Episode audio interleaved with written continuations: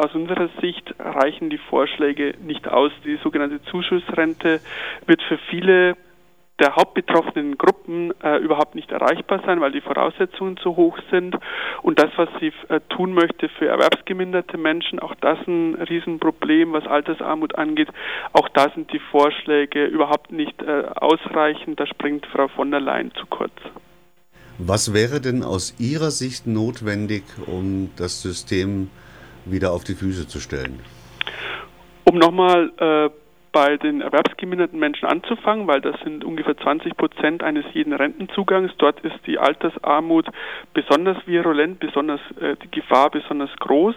Da muss man über die sogenannten Zurechnungszeiten die Leistungen verbessern und zwar in einem Schritt und auf einmal. Das, was Frau von der Leyen vorschlägt, wären ungefähr drei Euro mehr monatlich im nächsten Jahr. Das reicht definitiv nicht aus.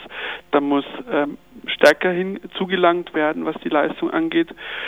Ansonsten schlagen wir vor, die sogenannte Rente nach Mindesteinkommen, bei der niedrige Einkommen schlicht und greifend um 50 Prozent bei der Rentenberechnung hochgewertet werden und dann eben in den meisten Fällen zu Renten führt, von denen man leben kann. Das würde dann ja in etwa dem Konzept der Mindestrente entsprechen. Nicht wirklich ähm, weil die Mindestrente ja pauschal für alle dasselbe bedeuten würde. Wir wollen eine Leistung, die durchaus noch bei den Vorleistungen, nämlich bei den Beiträgen anknüpft, weil auch bei der Rente nach Mindesteinkommen es halt so ist, dass jemand, der 50 oder 60 Prozent des Durchschnittes verdient hat, äh, sich besser stellt, als wenn man halt eben nur Beiträge für 30 oder gar nur 20 Prozent des Durchschnittes äh, eingezahlt hat. Sie sprachen bereits von ca. 20 Prozent, die erwerbsgemindert sind in äh, den jeweiligen Jahrgängen. Ist das nicht, wenn man das in die Zukunft projiziert, eine völlig irreale Zahl? Sind es nicht in Wirklichkeit viel mehr? Wenn ich mir anschaue, dass äh, prekäre Arbeitsverhältnisse immer häufiger werden, Arbeitsplatzwechsel häufiger werden, äh, Zeiten von Arbeitslosigkeit, dann muss man doch eigentlich davon ausgehen, dass das in Zukunft ca. 40, 50 Prozent des Jahrganges sein werden.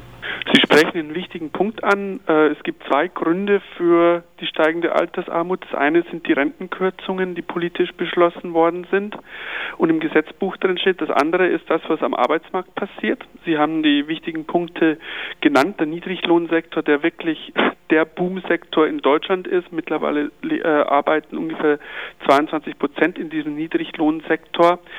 Und schlechte Löhne führen zu schlechten Renten.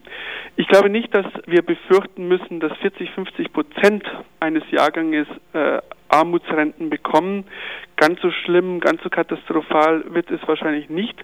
Aber bei den jetzt noch relativ guten Zahlen, dass vielleicht, wenn man realistisch guckt, vielleicht äh, fünf, sechs, vielleicht auch zehn Prozent äh, wirklich sehr, sehr schlechte Renten bekommen, diese noch halbwegs erträglichen Zahlen, die werden sicherlich steigen. Und wir werden vor allem das, was wir in der Gesellschaft erleben, nämlich eine Polarisierung der Einkommen, nämlich der Abstand zwischen arm und reich, es wird sicherlich auch weiterhin jede Menge Leute geben, zum Glück, die auch im Alter gut hinkommen mit ihrer Rente und mit ihrem Alterseinkommen.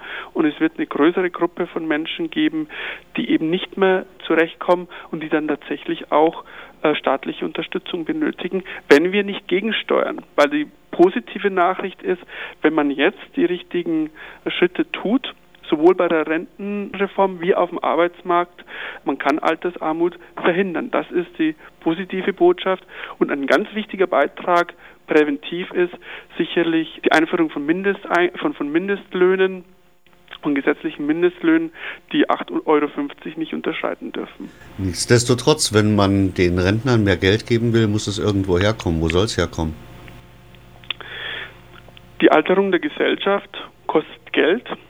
Darauf haben wir immer hingewiesen. Man kann nicht so tun, als könnte man durch Rentenkürzungen die Kosten für die Alterung der Gesellschaft wirklich wegreformieren. Diese Kosten bleiben immer da. Entweder indem wir jede Menge arme Rentner produzieren oder indem die Leute halt gezwungen sind, zusätzlich vorzusorgen, eben mit dem Problem, dass viele das dann wegen ihrer geringen Arbeitseinkommen überhaupt nicht schaffen während des Erwerbslebens. Wir brauchen eine solidarische Finanzierung der gesetzlichen Rente.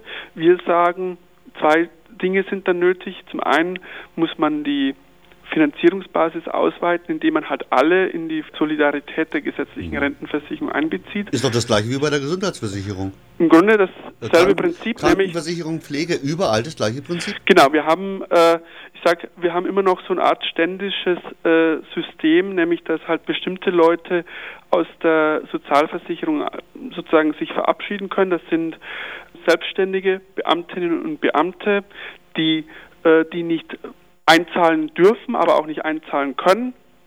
Äh, oder auch zum Beispiel berufsständisch Versorgte wie Anwälte oder Ärzte, die sind ja auch außen vor bei der gesetzlichen Rentenversicherung, wie genauso auch in der Regel bei der gesetzlichen Krankenversicherung. Und dieses Prinzip müssen wir durchbrechen. Wir brauchen ein Rentensystem für alle, genauso wie wir langfristig ein Krankenversicherungssystem für alle brauchen. Das ist die erste Forderung. Und außerdem ähm, brauchen wir weiterhin auch einen ausreichenden Anteil an Steuern in der gesetzlichen Rentenversicherung. Das ist gerechtfertigt, ähm, weil in der Rentenversicherung nicht beitragsgedeckte sogenannte versicherungsfremde Leistungen ja auch erbracht werden, die wichtig sind, die aber eben über Steuern zu finanzieren sind. Und außerdem muss auch die Alterung der Gesellschaft nicht nur von den Beitragszahlern getragen werden, sondern am Ende auch von der gesamten Gesellschaft und dann sind eben auch Steuern gefragt. Herr Nürnberger, und jetzt zum Abschluss erklären Sie mir bitte nur noch eines. Ähm, wenn ich andere für mich arbeiten lasse, muss ich dafür auch Sozialversicherungsbeiträge entrichten. Gut so. Wenn ich äh, selber arbeite und auch ein hohes Verdienst habe, auch dann werden die Sozialversicherungsbeiträge abgezogen. Gut so. Wenn ich davon lebe, dass ich an der Börse spekuliere, zahle ich dafür keine Sozialversicherungsbeiträge. Wenn ich davon lebe, dass andere Leute in meinem Haus zur Miete wohnen, tue ich das auch nicht. Wieso nicht? Gute Frage, zumindest äh, insbesondere bei der Krankenversicherung. Da sollte man äh, definitiv auch solche Kapitaleinkünfte äh, berücksichtigen. Bei der Rente muss man sagen, die Rente ist natürlich am Ende ein Einkommensersatz, ein Lohnersatz. Und da ist es systematisch nicht falsch, sich auf die Arbeits- oder Erwerbseinkommen, einschließlich eben auch Künfte oder auch eben äh, selbstständige Einkünfte, sich darauf zu konzentrieren, weil die Zinserträge zum Beispiel, die ich habe, wenn ich halt ein größeres Einkommen habe, äh, eben nicht wegfallen, nur weil ich alt werde. Also Rente ist Einkommensersatz, das ist das systematische Argument. Aber ich weise nochmal darauf hin, was ich gesagt habe, wir brauchen ein gerechtes Steuersystem. Erstens und zweitens, wir brauchen auch einen angemessenen Anteil an Steuern zur Finanzierung der Renten. Und das kann man über Steuern in der, bei der gesetzlichen Rentenversicherung gut lösen. Dazu muss man keine Beiträge auf Zinsen erheben.